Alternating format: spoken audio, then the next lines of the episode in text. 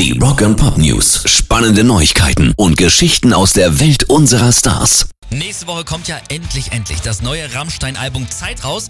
Und wir haben jetzt noch für euch zusammen mit dem äh, Plattenladen Hotshot Records in Bremen die letzten zwei Tickets für den ausverkauften Gig von Rammstein in Hamburg organisiert. Ab Montag schon könnt ihr uns zeigen, was für ein großer Rammstein-Fan ihr seid. Und dann gibt's Freitag an unserem großen Rammstein-Tag stündlich Songs aus dem neuen Album und wir küren den Gewinner, der die Konzertkarten kriegt für Hamburg. Rock and Pop News. Skid Row sind gerade mit neuem Sender, Sänger Erik Grönwall und auch neuem Song wieder am Start.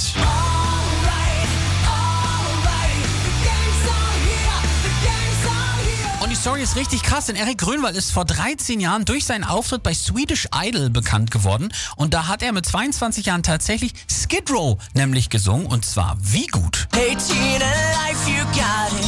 18 alive, you know your crime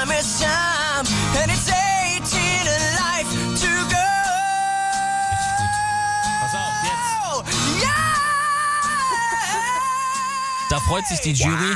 Also da lebt gerade wirklich einer seinen Traum.